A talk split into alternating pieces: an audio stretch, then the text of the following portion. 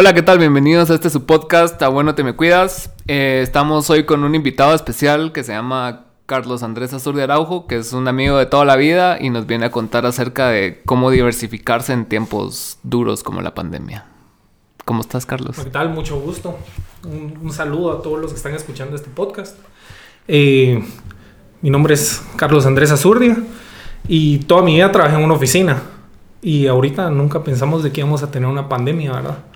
Y, y, pues fue un, un, balde de agua fría para mí. Y, y, vi de que realmente cuando uno está pasando los peores momentos, tiene puertas que se le abren, pero uno sí tiene que ser bien humilde, ¿verdad? Sí, eh, sí aprendí ahí de que, digamos, eh, ¿cómo, ¿cómo explicarte? De que pues sos humilde, porque realmente después de haber tenido como un tipo de vida nunca esperaste que iba a venir una, una, pandemia y, limitarte a, empezar a vender cosas y ver qué haces para, para, pues, para poder pagar tus cosas, ¿verdad? Sí. Ajá. Sí, yo siento que cuando perdes el control de lo que vos crees que tenés control es cuando te llega esos momentos de humildad donde vos decís, bueno, sí, no está todo como yo creí que era. Entonces, esta pandemia creo que sin el creo, a todos nos agarró de sorpresa y vino y cambió todo. Y entre esas cosas vos, vos tenés un bufete de abogados, trabajas en uno. Entonces, ¿cómo, ¿cómo fue la dinámica de venir y tener tu, como tu trabajo seguro a venir a no tener eso y ver qué haces? O sea, ¿qué, cuál fue tu proceso? O sea, ¿sufriste? ¿Tuviste ansiedad? O sea, contame. Sí, o sea, primero que todo, pues nos llama a nosotros a la oficina de que la oficina no está generando suficiente como para poder a nosotros pagar lo que nosotros normalmente estamos recibiendo, ¿verdad?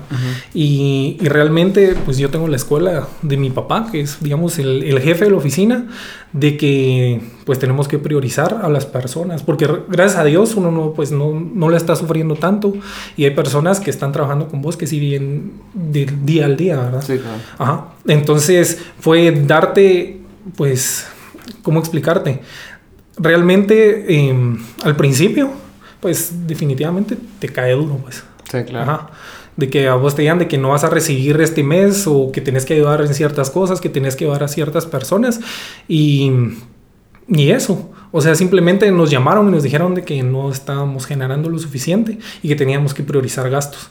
Entonces, eh, sí me pegó como un, balde de agua fría. Entonces yo dije, pues hay que hacer algo más, al menos para ganar un poquito igual o tal vez ganar lo mismo que estaba ganando. Entonces fueron, de hecho, eh, fueron varias tiendas las que abrí virtuales, en las cuales eh, pues empecé a vender cosas, aprovechando lo que es la pandemia. Justamente ahí em, empecé a importar lentes. Yo creo que fue el primero de Guatemala que trajo lentes. Entonces empecé a vender lentes y la gente me los compraba por, por, por eso mismo de que estaba súper asustada con, con, lo que era el coronavirus. De hecho, ah, de hecho yo yo vi, o sea, de tanto, de que estás así, de que estás súper asustado por la enfermedad, que te pones a ver qué es lo que tenés, qué, qué es lo que te tenés que proteger.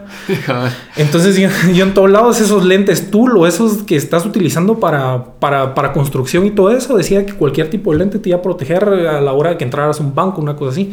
Entonces, me fui a todas las cadenas, digamos, de, de construcción y todo eso y estaban agotados. Entonces, fue lo primero que me vino a la mente, fue traer lentes. Ese fue tu primer negocio, así, pandémico, digamos.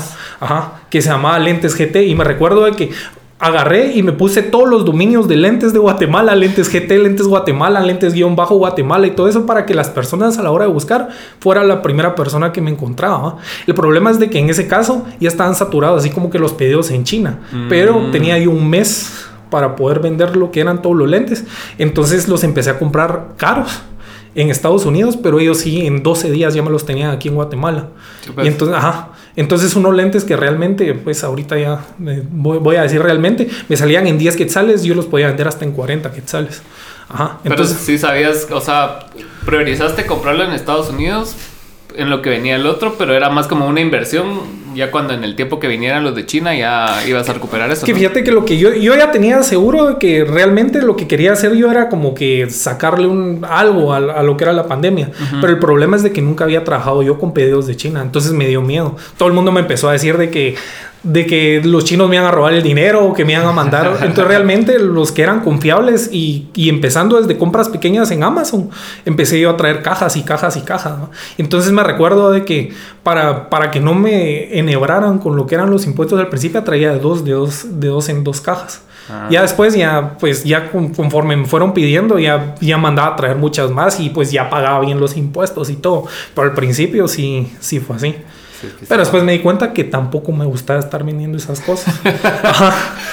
O sea, realmente me sentía mal estarle vendiendo 40 quetzales a una persona que, que, realmente a mí me salían a 10 quetzales y realmente la gente por todo. O sea, yo eh, me, me, puse a vender en Instagram y en lo que era en Facebook.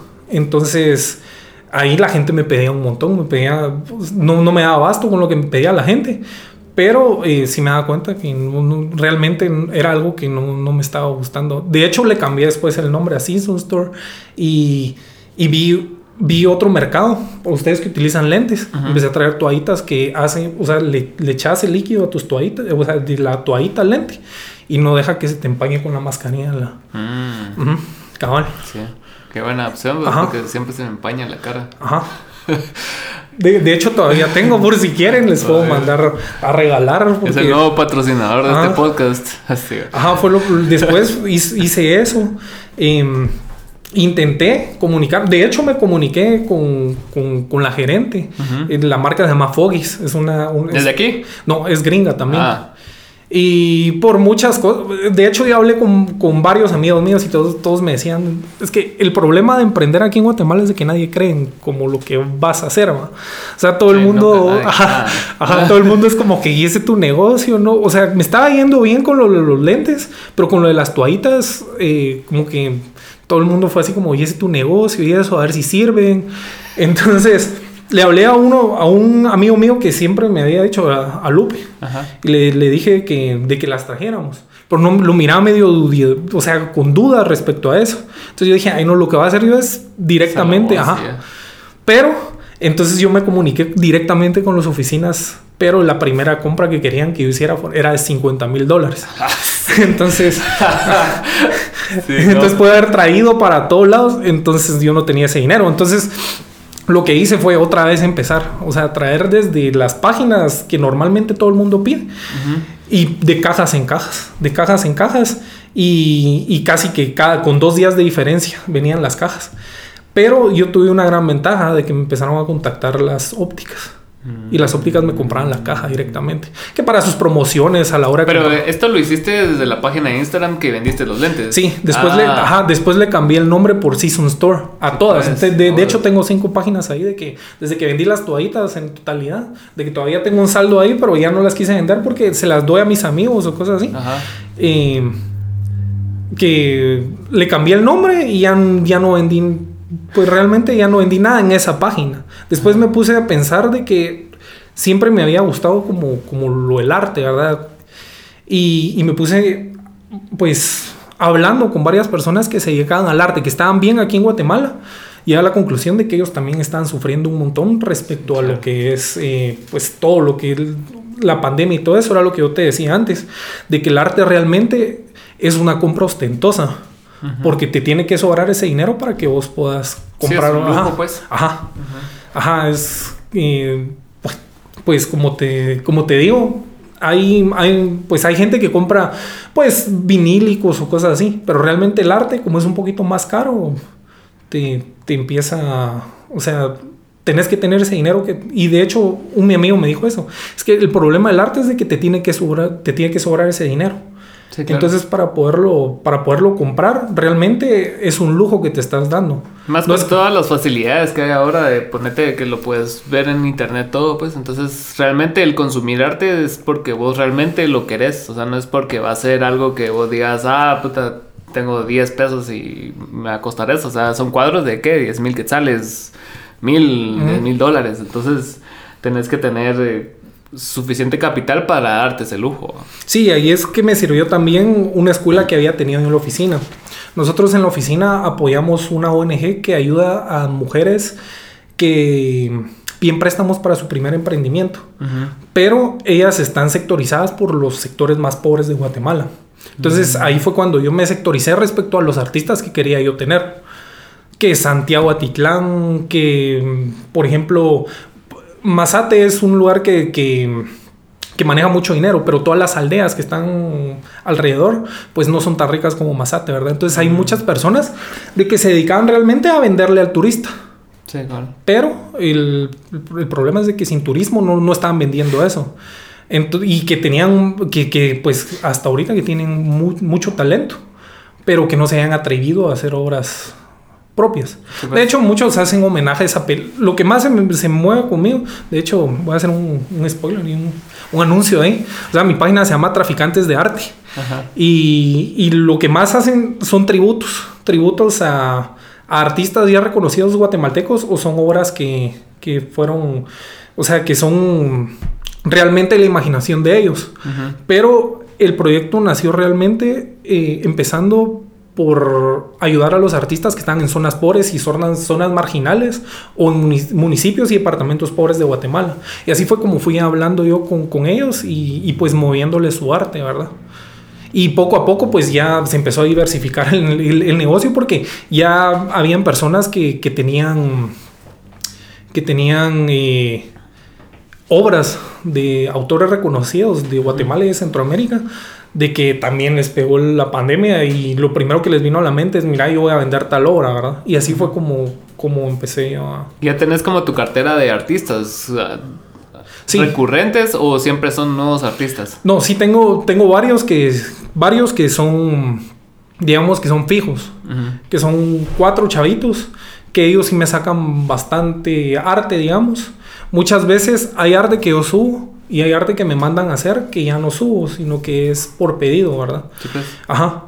Y también personas que me fueron de diferentes estratos sociales que me fueron diciendo, mira, yo hago arte, ¿por qué no me lo, por qué no me lo vendes? ¿Por qué no me lo colocas? Y así fue como, como empecé a tener yo, digamos, varias obras de diferentes personas. De hecho, tengo el caso de una persona que le enmarcaba a todos los artistas eh, digamos, importantes de Guatemala. Pero como le pegó duro la pandemia, decidió vender toda su colección. Entonces, ah. entonces er, eran como 12 obras más o menos. De poco a poco se iban vendiendo, pero el fin, o sea, lo que él quería realmente era venderlo todo de un solo, pero definitivamente nadie iba a comprarlo todo de un solo. Pero ahí ido mitigando el eso y que me fueron contactando artistas del Salvador y de, de países centroamericanos. ¿Y ahorita solo te estás dedicando a esto o todavía tienes las otras páginas o, o tenés alguna idea de algo más que quieres hacer? Mira, tengo las otras páginas. De hecho, mis hermanas mucho tiempo vendieron vestidos. Y entonces y mis hermanas ya no viven aquí en Guatemala, pues se, fueron a ir al exterior, pero dejaron mucho de, ese, de, eso empaquetado y lo último que hice fue vender todos esos vestidos que estaban ahí, ajá, de que era, pues era dinero que estaba ahí, pues empacado.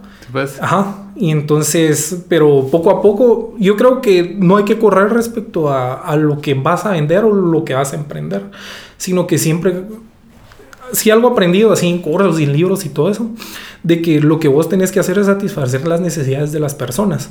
Por ejemplo, si vos traes algo que no va a ayudar a nadie, eh, vamos a lo de los lentes, ¿verdad? De que todo el mundo se quejaba con eso y, se vendieron súper rápido las, las toallitas. De hecho, las podría seguir vendiendo, pero el problema es de que no se da abasto la, la empresa. Porque pues definitivamente se fue haciendo más conocida y ellos empezaron a vender a... Entonces me aparecía el producto como agotado en varias páginas. Ah. Pues sí, y en lo que me estabas contando que, que te dice la gente en cuanto a emprender, o sea, ¿cómo, ¿Cómo lograste sobrellevar eso? O sea, así, ¿por qué estás vendiendo toallitas? ¿Por qué estás vendiendo lentes? O sea, o solo no te importó porque te estaba generando. A mí nunca se me va a olvidar de que un compañero que, que, que, estudió con nosotros en el colegio, que en los estados me puso tan dura está la situación en Guatemala. O sea, tan pisado estás pasando para que estés vendiendo cosas. Entonces yo, pues yo le expliqué que pues realmente sí y no, porque realmente no estaba tan mal pero no habían, digamos, eh, había un porcentaje en mi salario de las cosas que me dan a mí por comisión que no estaba, que, que, que, no se estaba dando. Entonces, sí hay muchas personas que te juzgan porque realmente ser así como soberbio y, y estar, pues, gracias a Dios bien, De repente te está llevando la chingada y pues tienes que ser humilde y vender cosas y ver dónde lo colocas.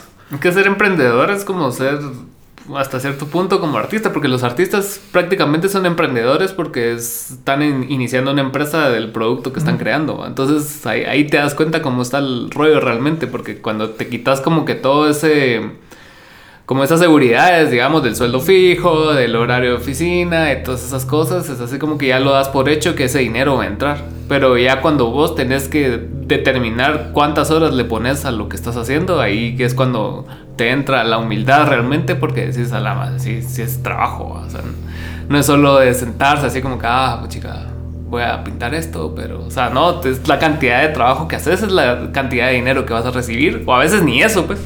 Sí, otra cosa es de que cuando emprendes y te va regularmente bien, se, te vuelve una adicción.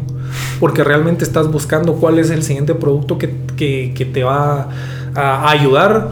Aunque sean solo 500, 1000 quetzales, 1200 quetzales, eran 1000 quetzales que no tenías antes.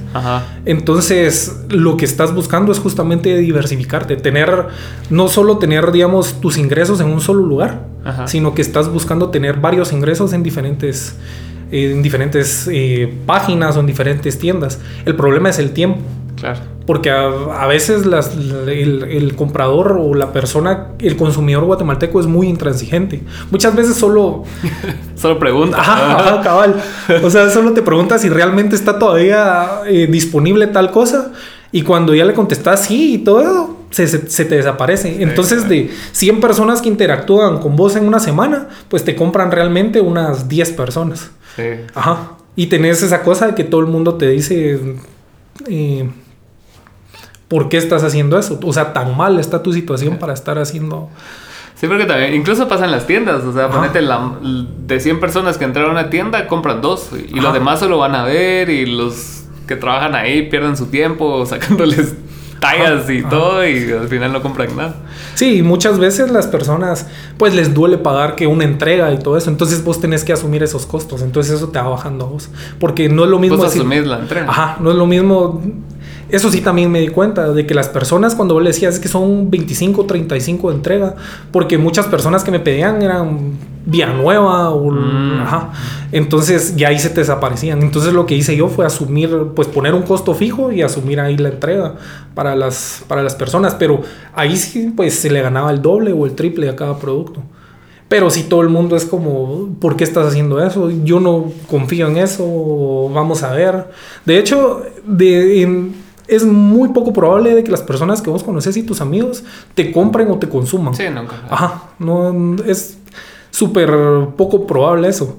Hasta que yo leí un libro que sí decía de que realmente eh, una persona era exitosa cuando lograba venderle a personas que no conocía. Porque muchas personas a vos te compran porque, ay, es que vos sos el hijo de tal o sos el amigo de tal, entonces, ay, ayudémoslo, pobrecito. cuando son personas que no te conocen realmente, no tienen ningún como nexo tuyo. Entonces, si el producto está malo, son los primeros que te van a escribir de que, mira, esta tu babosa no funciona. Sí, claro. Ajá.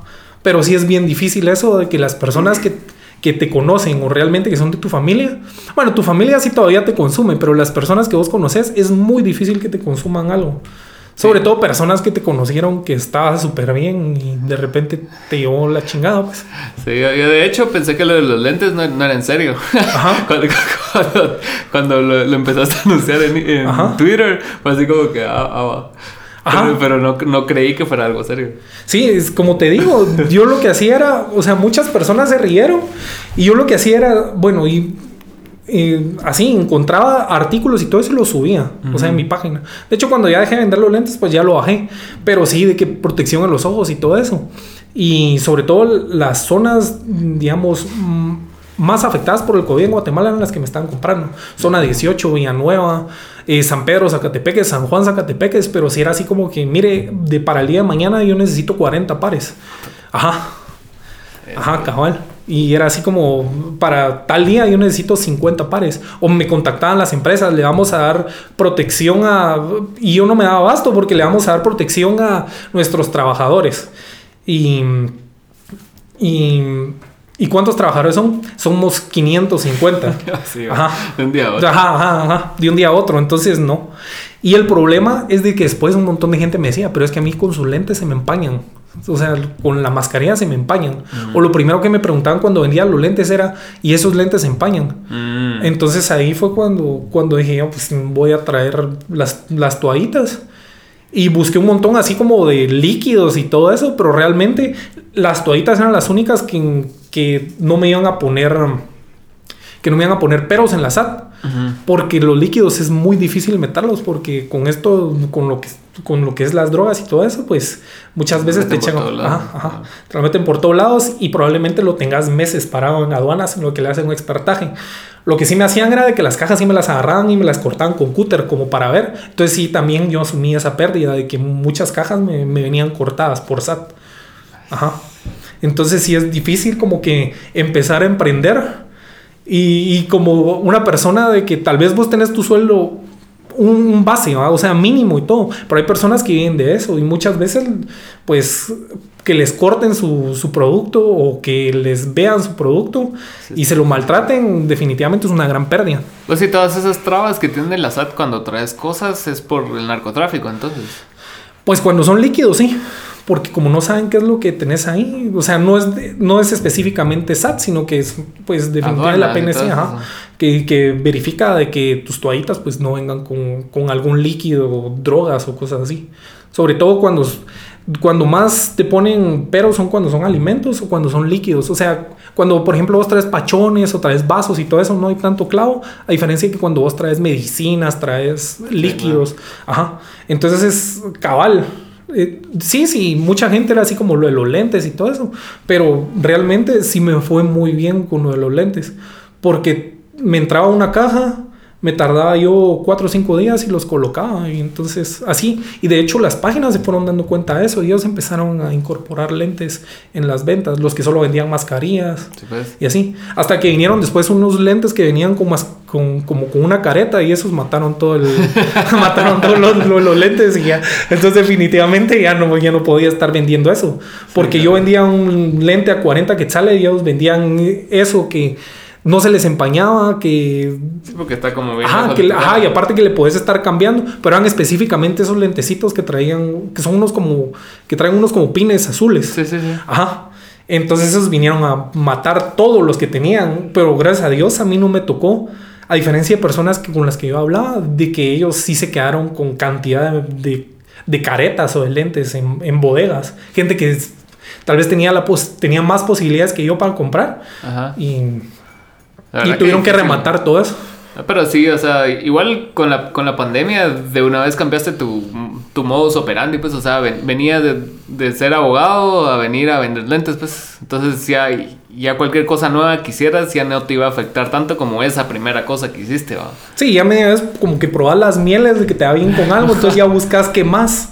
Y después, ¿qué más? Cabal. ¿Y ahorita cuál va a ser el siguiente paso? Pues eh, buscando, cabal, cuál sea la necesidad que hay. Ahorita estoy pues tratando de...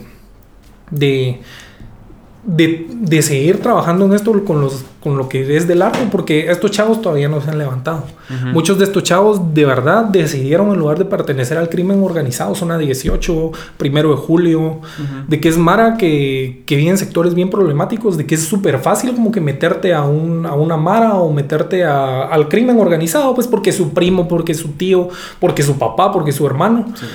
pero, pero vos lo sabes como músico, ahora cuando te apasiona algo, independientemente vos no te metes a las cosas y entonces te dedicas a lo que a vos te gusta. Y son chavitos bien jóvenes. Y pues otros chavos de que me fueron contactando de que, de que no pertenecen, digamos, a, a, esas zonas que son conflictivas, pero que igual también se dedican a eso. Entonces, eso es lo que, lo que me hizo a mí empezar a, ayudar a estos chavos y a veces, digamos, cuando están muy fregados de pisto, yo les digo, mira, dame tal obra y yo de una vez te la voy a comprar. Entonces yo después ya tengo mi ganancia. Y ellos saben y están tranquilos. O sea, yo a ellos sí no les regateo, ajá. Si estás invirtiendo en arte, pues. Si estás como haciendo crecer una comunidad y un movimiento para en pro de ellos y, y, también en general de la cultura, pues. sí, ahorita tengo cabal dos proyectos que quiero abrir restaurantes, pero quiero abrirlos específicamente en Antigua. El problema es de que, como, me decía mi mamá, ahorita sí está duro como, como que, que abrirlos, pero Yo me he dado cuenta. Por ejemplo, vas al, al lugar donde más crepes venden en la antigua. O sea, la gente te hace cola. Sí. Ajá, y la gente no puede entrar. O sea, está sobresaturado el mercado respecto a... No, no, no está sobresaturado, sino que hay un monopolio de ese tipo de mercado, así como de postres. Pero como la gente solo conoce esos lugares, solo esos lugares va. Pero sí, o sea, como te digo, ese lugar sí me encontré un sábado viendo de que hacían cola hasta la iglesia que queda por ahí. O sea, sí eran como dos cuadras de cola. Entonces, eso, eso es lo que quisiera hacer también. Pero sabiendo de que realmente el mercado Chapín no es como un... O sea, la gente no te gasta en comida lo que debería gastar. O sea, realmente tienen que ser precios bien razonables para que te lo pueda comprar una persona de un lugar o de otro lugar. Sí, pero no te querés meter algo tan exclusivo, así como Ajá. el ramen que te lo venden a 90 pesos. Ajá, ajá. quieres algo más accesible. Ajá. O sea, yo quiero algo que te lo puedas llevar eh, en 20 pesos y máximo 40. Porque yo entiendo de que vamos a lo de la pandemia, o sea, nos ha pegado a todos y hay personas de que tienen 5 o 6 hijos y un sábado se les hace muy ostentoso salirlos a comer un postre, no se van a ir a, a comer un pastel de 70 pesos la, Sí. la porción, ¿va? Sí, cabal. Ajá. Y por eso ese es el éxito de, de, digamos, de pollo campero. Comida todo eso. china. Ajá. Porque son cosas que son grandes, que, que puedes compartir con tu familia y, y que realmente no son, bueno, aunque el pollo campero ya es súper caro, pero cuando empezó, porque ya quedó en el gusto del, del chapín comer ese tipo de comida, pero al principio era súper accesible y la gente se volvió parte de su cultura estar consumiendo eso. Pero igual, o sea, Campero, o sea, tal vez creció mucho en cuanto a precios, digamos, pero después vino la oportunidad de Pinulito, que les robó mercado, entonces pusieron granjero. Entonces, como que Sí, es- siempre siguen como en el mercado accesible y en el mercado Ajá, medio, ¿verdad?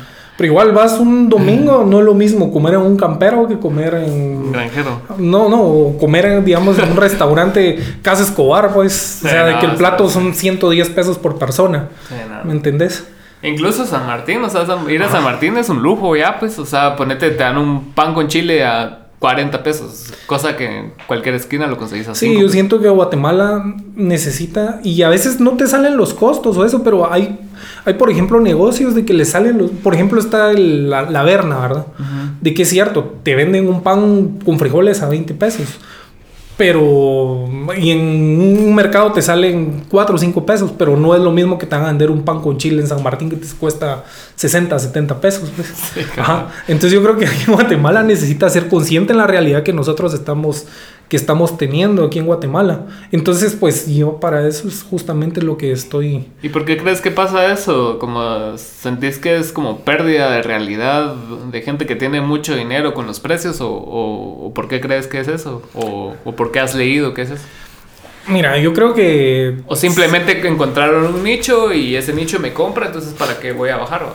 No, yo creo que son las personas que, que- que tienen esos negocios, pues no están tan acercados en su realidad desde jóvenes a, a eso, ¿verdad? Por ejemplo, vamos a poner, por ejemplo, pues un, San Martín, ¿va? De que realmente la familia Castillo la que, la que ve eso. Entonces, un, el, el- ajá, entonces nunca va, vas a ver realmente las necesidades de, de las, de las personas, realmente. Ajá, yo creo que es, es por eso. Y porque, por eso no he abierto yo mis restaurantes, porque los locales son demasiado caros. Ok, aquí en Guatemala todo el mundo decía de que ahorita con esta pandemia pues va a haber un boom inmobiliario, va a haber una, la burbuja inmobiliaria de Guatemala va, va a explotar y todo va a bajar de precio. Sí, Mentira, no, todo para arriba. sí, ajá.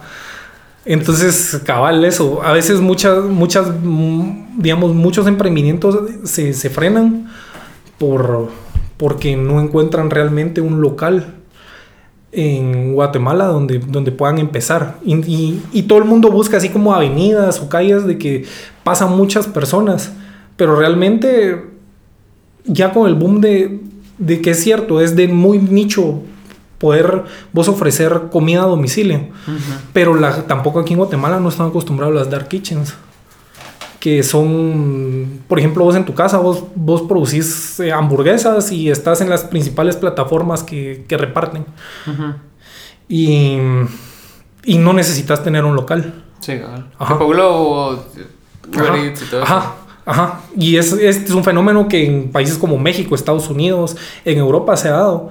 Por ejemplo, personas que tuvieron que cerrar sus locales o personas que las, las despidieron, pues se afilian a estas, a, digamos, estas plataformas. Y pues te puedo, te puedo dar, te vas a comer, por ejemplo, pedís un ceviche a una de las cevicherías más importantes de aquí de Guate o de algún restaurante que vos conoces, 110 pesos. Sí. Y, no que en Uber y en Uber vos los puedes dar a la mitad de precio. Y eso que a vos te quitan todavía, creo que el 30%. Sí, te quitan bastante la plataforma. Te quitan el 30% en la plataforma. Pero siempre hacen mucho más barato a, estar vos pagando en tus locales.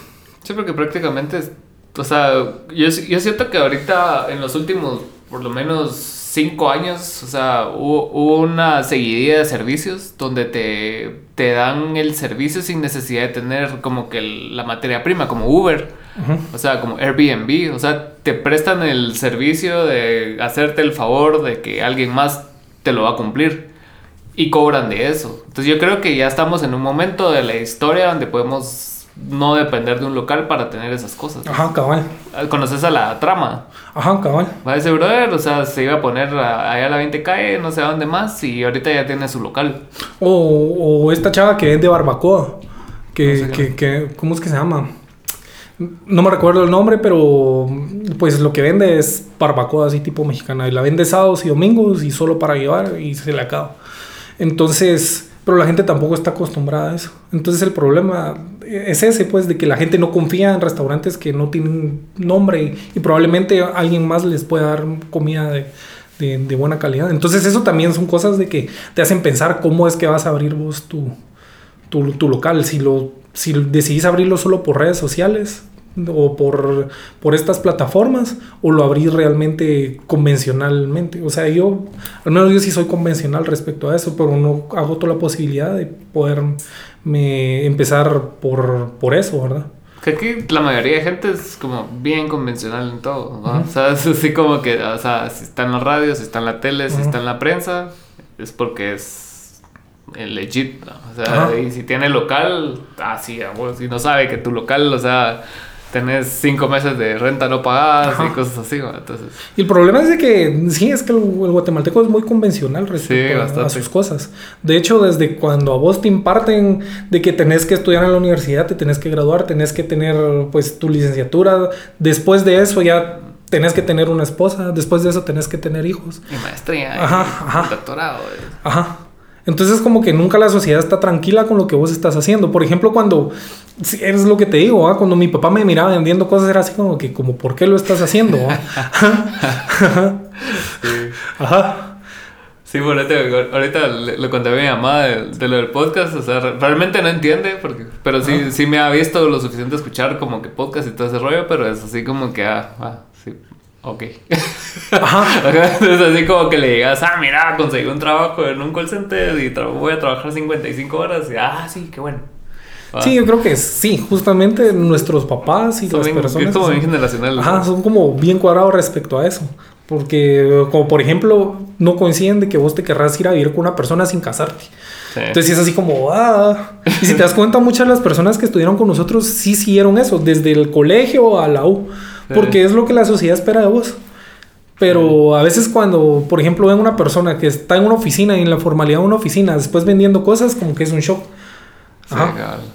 Sí, es complicado, porque ponete a Daniel, o sea, yo estoy consciente que mucha gente lo critica, pues, o sea, porque es así como que, ah, fue, siempre ha sido como que farándula, él, siempre estaba en la tele, siempre estaban haciendo cosas, y ahorita que está en lo de las motos, como que la Mara, como que, o sea, realmente nunca va a entender por el tipo de sociedad en la que estamos, pues. Y, y, y es puro... Y es sin sentido porque nosotros igual como personas convencionales y también nuestros amigos, o sea, consumen a un montón de gente que no se dedica a trabajar en oficinas, ¿va?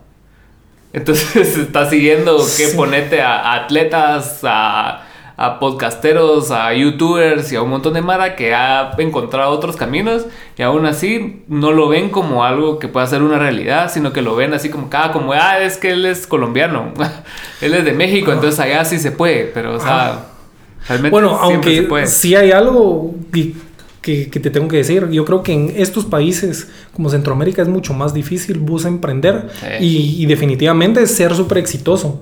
Porque estás viendo Colombia, estás viendo México, estás viendo Estados Unidos. Una plataforma grande. De que hay personas de 25 o 26 años de que la pegaron con un negocio y ahorita tienen cientos y cientos de trabajadores.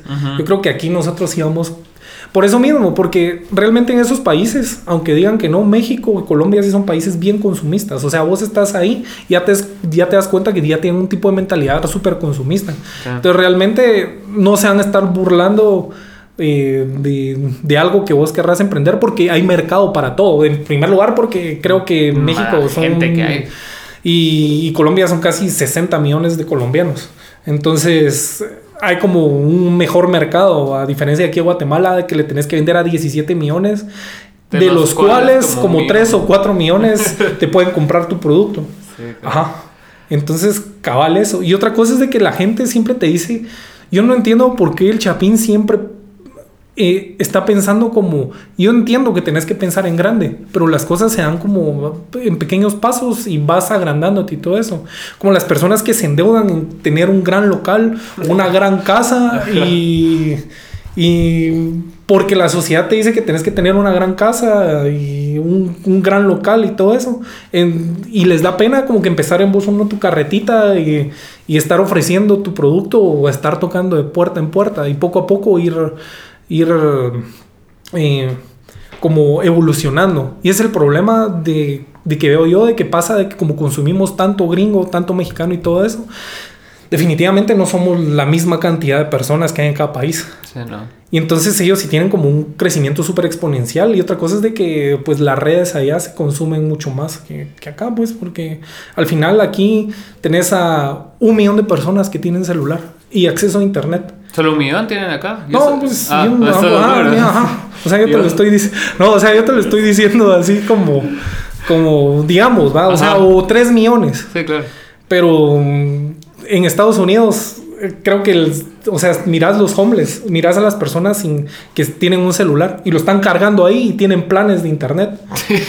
y te están consumiendo, te están consumiendo YouTube, te están consumiendo Spotify, te están consumiendo todo, aunque no tengan casa. De aquí en Guatemala casi no se consume YouTube, o sea, porque no viene incluido en, en los planes, casi que. O sea, la gente no se mete a YouTube a gastarse sus megas. Yo creo que en Guatemala la generación que nos viene es la que está consumiendo, cabal. Todo, todo lo que es YouTube, las plataformas. De hecho, hay muchas personas que vos les hablas de Spotify o les hablas de. Eh, Google Music o les hablas de... Entonces te quedan viendo así como, ¿qué es eso? Ajá. Digo, y de nuestra edad o más jóvenes todavía, que no, no, no saben como la interacción que se puede dar respecto a este tipo de plataformas. Y, y cabal, pero porque realmente somos un mercado bien conservador. Sí, bastante. sí, eso estábamos hablando con Pamo la, semana pasada, porque él se dedica, el Pamo, el que toca abajo, él se dedica a hacer estudios de mercado. Entonces él da como la data así de estadísticas, así como que ah, 50% de hombres, 49 mujeres y etcétera, etcétera. Entonces consumen este tipo de producto, tienen este tipo de comportamientos y atacan ese mercado. Pero sí, o sea, como que venir e innovar en un mercado así es bien complicado porque la gente tiene como bien arraigadas sus, sus costumbres. Entonces, ponete, si Pollo Campero lleva 500 años vendiendo el, pollo de cierta manera y viene y cambia la caja o cambia el color o cambia algo, es así como que ah, toda la madre reacciona y es así como que problema. Pero vos, vos crees que a qué se debe eso? A, a, puramente algo educacional, algo con lo que te creas o es un conjunto de todas esas cosas? Yo creo que realmente somos tan conservadores porque desde chiquitos nos lo inculcan así. O sea, tiene que ser tal cosa o tal cosa o tal cosa. Y el que, digamos, el, niño artista o el niño que el niño que sueña y todo eso, pues eh, al final pues se le entierran sus sueños porque los papás, nuestros papás así lo vivieron. Por ejemplo, un, le decís, un, un papá de 60 años, de que un niño le diga que quiere ser youtuber, digamos, nuestros sobrinos o una cosa así. Ajá, es como, ¿qué? o sea, ni siquiera saben qué es un YouTube o cosas así. O sea, yo te puedo decir de que a, mis 33 años yo ya no te consumo televisión. o sea, yo sí es es puro streaming, eh, YouTube, eh, Ah. Más que todo, Twitch, todo eso. Porque puedes ver como que. ¿Consumir Twitch? Ajá, puedes segmentar, porque si te das cuenta, no necesariamente Twitch quiere decir de que, de que la Mara está jugando videojuegos. O sea, hay gente que se está sentando como nosotros a hablar de la vida. Ajá. Ajá. Ah, y, muchas personas de mi edad, de hecho hasta mis primos de que me llevan tres, no saben qué, qué, son esas plataformas, ¿me entendés? Ajá. Sí, pero yo Sí, a ver, en ese rollo sí. Twitch sí me, sí, sí me abrió la cabeza ahorita recientemente porque me pareció interesante. Igual, igual TikTok y todo eso que, que mucha gente se volvió millonaria. Hay otra cosa que te digo es de que somos tan conservadoras nosotros aquí en Guatemala y en Centroamérica y en Latinoamérica de que, por ejemplo, TikTok, Twitch no monetizan en estos países. No, no, no, no. Twitch bueno, tampoco. Twitch, eh, por ejemplo, es que Twitch tiene una, digamos, tiene una plataforma de que a sus estrellas Twitch les paga. Ajá. Pero, por ejemplo, vos aquí en Guatemala, ajá, aquí en Guatemala vos puedes monetizar, pero solo si la gente te está donando. Mm. O sea, no es como por vistas y todo eso, no que ellos tienen una bonificación por eso. TikTok definitivamente no, ni siquiera en México monetiza. Mm, real y las marcas definitivamente no están interesadas hasta ahorita están descubriendo de que hay rama de que pueden pagarle a una chavita que sale bailando guatemalteca y, colocar su, producto. Pero creo que no están interesados en eso todavía porque hay mucha gente que todavía te consume, te, consume cable y te consume canales nacionales. Ah. La mayoría de la gente. O tus tías en Facebook. Ajá. Qué risa eso. Pues, pero yo, yo siento que Facebook, o sea, se mantiene por países como este, o sea, porque realmente en, el mundo, o sea, la gente ya casi no, no usa eso como plataforma, tal vez sí lo tiene como remanente. Ponete, subís un video en YouTube y lo publicas en Instagram, entonces a vos se va a publicar en tu Facebook, ¿va? O en el Facebook de, de qué, de artista que tengas o algo así, pero no es una, una plataforma donde tengas que estar necesariamente activo si sos un artista internacional, pues, o sea usas más Instagram, usas más TikTok, usas más otras plataformas. Y creo que solo en estos países se, mantiene Facebook fuerte, ¿va? No, sí, definitivamente. Yo volví a abrir Facebook porque yo tuve una exnovia que ella sabe quién es, que, que, me hackeó mi cuenta. Ah. Entonces pasé muchos años sin tener Facebook. Pero descubrí de que sí, ahí las tías estaban y las tías estaban comprando cosas ahí.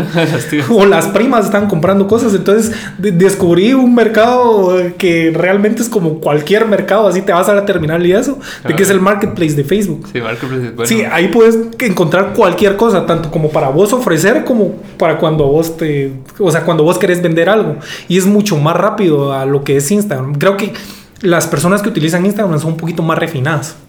¿En qué sentido? Mm, en, en cómo, cómo, decirte, son... En andar preguntando y esas cosas, ¿o qué? No, eh, son como personas que tienen más acceso o a redes sociales o a lectura. O, es que vos te encontrás. Ah, sí, pues pueden, pueden, comprar en Amazon. En lugar ajá, ajá. O sea, vos, una persona de Facebook, realmente te compra unos, unos lentes pero es de la Unión, o sea, o es de, por ejemplo, de Camután o de cosas ah, de que tenés que mandar hasta, hasta, la, hasta lejísimos. No que si te das cuenta, la mayoría de las personas que, que, que, te consumen y que te compran en Instagram son personas que viven en la capital o viven en los municipios cercanos. Misco, Villanueva, eh. pero cabal, ajá. Y de hecho, yo creo que las personas que están en el interior del país no te consumen tanto Instagram. El Facebook es, si te das cuenta, ahí Así ahí te das cuenta de que hay un montón de gente y gracias a Dios existen ese tipo de plataformas porque tal vez no le entienden mucho al Instagram, pero tienen eh, esa apertura de poder descubrir, como vos decís, videos, descubrir información, artículos todo eso y ahí consumen todo eso. Es que sí, es cierto. O sea, porque Facebook ahorita tiene integrado un montón de cosas ya. O sea, tiene el. Puedes monetizar videos, puedes. El marketplace y un montón de cosas para poder, como que venir y sacar más productos. Vos y en el. Me, me gusta mucho ese tu proyecto del arte, la verdad. O sea, me llega, no, no me lo esperaba realmente es, es, un buen aporte a la, a la, comunidad y que los estés haciendo crecer y que ellos realmente vean en vos una, una salida de lo que están viviendo es bastante importante. De hecho, te voy a contar la historia de un chavo que a mí me contactó. él, él, es psicólogo. Pero cuando él me contactaba, pues era así, mira, yo te voy a... Él se llama Mauricio Palma. Y él me contactaba así, mira, yo quiero vender mis obras, de vez en cuando yo, yo pinto y todo.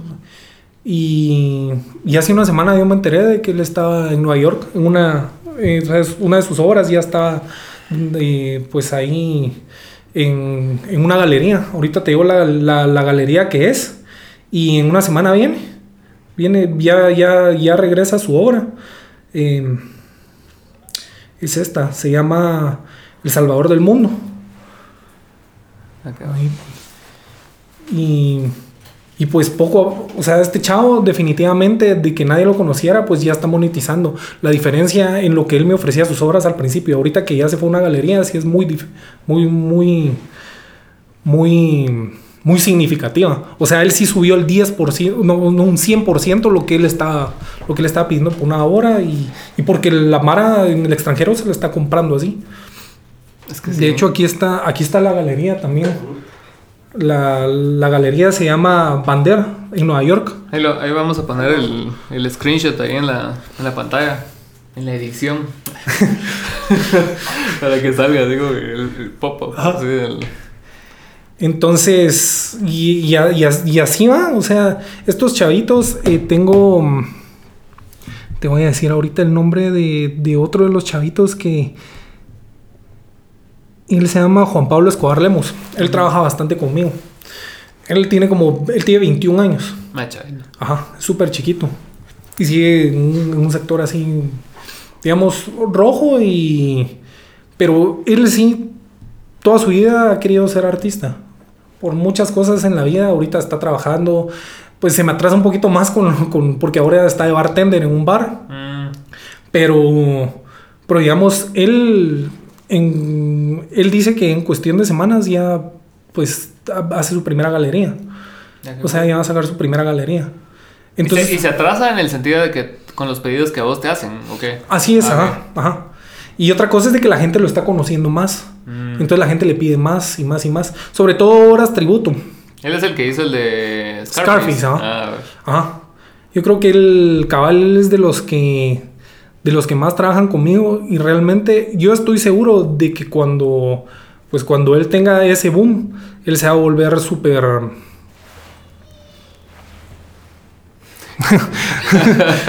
se va a volver súper famoso aquí en Guatemala.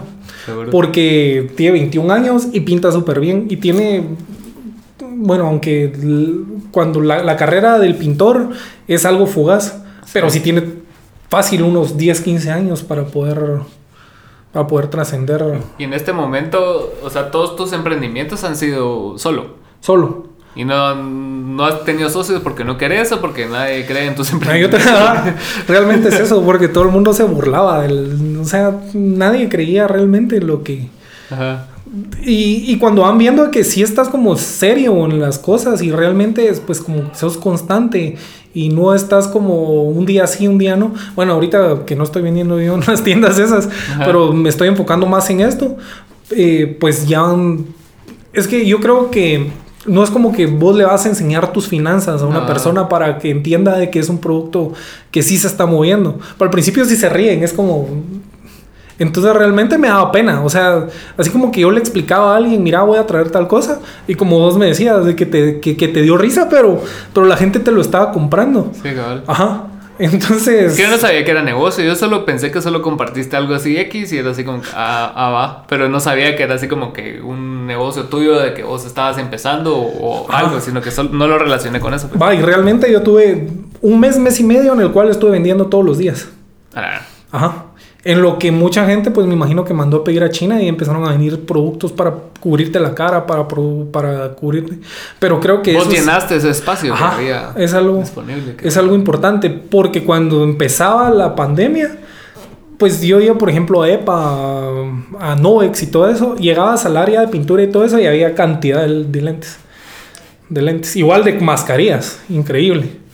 O sea, simplemente pues cerraron, hicieron la mascarilla obligatoria y esas mascarillas que a vos te costaban 5 eh, o 6 quetzales, te la estaban vendiendo después 60, 70 quetzales. Sí, Y los lentes que se pues ya no había en ningún lugar. ¿Y vos todavía tuviste contacto con... Al inicio de la pandemia, ¿todavía seguiste yendo a la oficina o fue como que dio el anuncio el presidente y ahora le mucha? No, sí, siguieron nosotros nunca hemos parado de trabajar. Mm. Ahorita nosotros ya nos estamos nivelando respecto a lo que es trabajo, pero nosotros... Eh, por disposiciones presidenciales y por el tamaño de la oficina, pues nos estamos turnando. Mm. Entonces, cada vez vamos, un día va un grupo, otro día otro grupo, de, de lunes a sábado. Pues. Ajá, entonces ahí es cuando nosotros... Pero sí, es, es una travesía porque pues tenés clientes que son más exigentes, era lo que yo te contaba. Hay muchos clientes que desaparecieron o sea, que sus empresas, por sobre todo el, el sector turismo y el sector, eh, digamos, hospitalidad, ellos fueron los que les pegó más duro. Eh, muchos emprendedores, desde que estaban, en, digamos, en pláticas de hacer nuevas sociedades y todo eso, frenaron eso. Y, y muchos clientes de que, pues, saben que te exigen ahora porque realmente te están haciendo un favor de que entonces te exigen el doble o el triple. Te están dando mucho más chance, mucho menos pagado. Pero nunca hemos parado nosotros de trabajar ahí. Sí, porque ahorita, la semana pasada, este, este pedestal me lo trajo un cuate que, que, se dedica a hacer sonido en, a bandas, en eventos y a todo. Y me contó de que por un trabajo que él cobraba antes, ponete 3 mil pesos, ahora le están queriendo pagar 500 pesos. Y todo el mundo, o sea, no es que, o sea, sí afectó a la mayoría de las personas, pero no quiere decir que no hay personas que no se están aprovechando. Entonces hay personas que sí tienen el dinero y sí te lo podrían pagar, pero te lo andan bajando porque, ah, es que la pandemia, es que no sé qué, es cuánto, y le están pagando 500 pesos, pues. Algo que solo cobraría él solo llegando sin equipo. Hay, ramas que están vendiendo mucho más, igual te están bajando los honorarios. Por ejemplo, la rama farmacéutica, eh, todos los que venden eh, desinfectantes y todo eso, de que tal vez los tenés como clientes, pero te bajan todo. Construcción, de que nunca hubo una burbuja inmobiliaria realmente, sino que yo vi en la construcción un fenómeno de que la gente estaba como en, en sus apartamentos pequeños y les quedaban muy pequeños. Entonces se ponían, deberíamos de tener un jardín o deberíamos de tener dónde vamos a salir al menos ahorita que nos tienen encerrados. Entonces ahí es cuando no bajó esta burbuja inmobiliaria porque mucha gente sal, terminó, digamos, el toque de queda y lo que estaban buscando era como mejorar su estilo de vida en su casa. Entonces, o los que vivían en zonas muy rojas, ¿no? O sea, vivís en un lugar donde todas las noches se escuchan gritos, balazos o con aquella inseguridad, entonces ellos ya se quieren pasar a mejores sectores. Entonces están haciendo ese esfuerzo extra, aunque no estén ganando más, probablemente hasta la mitad, pero están haciendo ese esfuerzo extra para tener un pedacito de jardín o para tener un mejor lugar donde vivir, más tranquilo. ¿ah? Sí, complicado. Vos y ahora que sos emprendedor y antes eras solo oficinista, digamos, entonces antes vos no eras de los que juzgaban a esas personas. Sí. Me reía de ellos. sobre todo. Sobre todo esta mara que vendía Herbalife y todo eso. No, pero eso sí. No, pero me entendés, ajá. O sea, sí, así como. Pero si algo aprendí también, pues si algo aprendí también es de que definitivamente no te burlas de ellos. No, pues sí, lo que solo no Pero es que también hay mara que es bien insistente y eso sí traté de hacer. Si una persona te decía con su palabra que te iba a comprar, no estarla talayando con eso. Yo creo que ese es un problema de las personas, del, del, vendedor o como le meten a la gente que tiene que ser vendedor, ¿va? Entonces que te llama 10 veces al día, mira si vas a querer tal cosa y eso. Yo creo que tiene que ser orgánico si una persona realmente te va a comprar a los 5 segundos, te dice, va, mándame tanto. Pero si te está preguntando y todo eso, no te van a comprar. Ah, pero sí, me, sí, la verdad sí me burla, me burla de eso. Sí me reí. ¿Para qué te voy a mentir? Sí me da mucha risa ver a la Mara que está emprendiendo o que está vendiendo cosas porque... Porque vos no, estabas en esa situación. ajá, vos no estabas en esa situación. Sí, cabal tenía esa duda. no, pero cabal. Sí. Pero sí, algo que querrás agregar, tus redes sociales, de todo, o sea, de todos tus emprendimientos personales. Em, es que no me las sé de memoria. Dale. ahorita les voy a decir si me... Es que como, como les digo, tengo Season Store, tienda de temporada GT y Season-Store GT. También tengo Waffles, que va a ser un, eh, esto que, que, voy a abrir. Y otro Labies BLGT. la Viesbele GT, que son dos restaurantes que quiero abrir. Primero Dios, entre este y el, y el próximo año. Pero lo que yo quiero es brindarle a las personas. Yo, yo siento que el Chapín ahorita, en primer lugar, quiere estar en lugares abiertos. Ajá, o sea, que circule el aire, por todo lo que nos han dicho a nosotros. Y en segundo lugar, tiene que ser un lugar que sea accesible para las personas. Y que se vaya definitivamente a explayar de todo el estrés que, que se está viviendo, porque definitivamente a todos nos ha subido un 10 o un 20% el nivel de estrés. Sí, fijo. Porque no sabes si vas a salir y vas a regresar contagiado o te va a ir mal, ¿me entendés? Entonces, eso, justamente. Se me contó René de tus waffles que le diste a probar. Cabal, buenos, me contó. Cabal. Entonces, eso es lo que queremos hacer allá. Porque. Porque realmente está monopolizado eso. De fijo. Ajá. Todo el capitalismo está monopolizado. No, pero sí, ahora en esta última sección del programa, eh, eh, da tres recomendaciones artísticas, o sea, ya sea música, series, libros, lo que querrás. Esta es nueva sección. ¿Ah? nueva la sección. bueno, yo les eh, recomiendo, no sé, es que... O artistas, que los que tengas ahí, no sé, lo que sea. Ah, bueno, sí. Eso sí. Eh, a mí me gusta mucho esto que está haciendo López, que es, el, colaborativo que se llama Haciendo Arte. Deberían de ver las obras que están ahí, que, están, están, están muy Haciendo arte, se llama. haciendo arte. Así aparecen en las redes. Ellos están, pues, son varios artistas que, pues, que comparten una bodega y, y ahí, pues, desarrollan todo lo que es pintura, escultura me, me gusta eso. También me gustaría recomendarles un podcast, no mentira. Otro podcast mío. Otro podcast mío que hice. no, yo escucho unos chavos que me dan mucha risa que se llama ZDU. Ajá. Eh, que, que, los escuchen. O sea, no te aportan nada, pero son muy, muy, muy graciosos. Y no, o sea, no necesitas que te aporte un podcast. Pues, o, sea. realmente son, son graciosos, son mexicanos y, y sí vale la pena.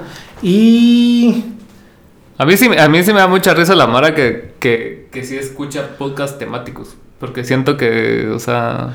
Sobre todo cuando son de cosas así bien mamona, así como que. Ah, no, pero sí que si es suspenso y todo eso, yo escuché un podcast muy bueno que se llama Fausto. Ah. Y está Fausto 2 también, que son dos historias de crímenes reales que se dieron en México. Pero las digamos, es narrado por un artista que se llama Damián Alcázar, pero sí le tira bastante. Y de series, le recomiendo Peaky Blinders, ah, que es que, buena serie. Ajá, sí, sí, vean, vean las cinco temporadas, vale la pena. Buena música también. ¿Ah? Buena música tiene. Sí, Pero bueno, gracias. Fue un gusto verte después de mucho tiempo. Y ya sabes que cuando querrás promocionar algo, lo que sea, puedes venir acá. Ah, muchas gracias. Muchas gracias. Y Muchas gracias a las personas que, que nos están escuchando. A nuestras tías. Sí, Les mando un beso en el yo-yo. Chao.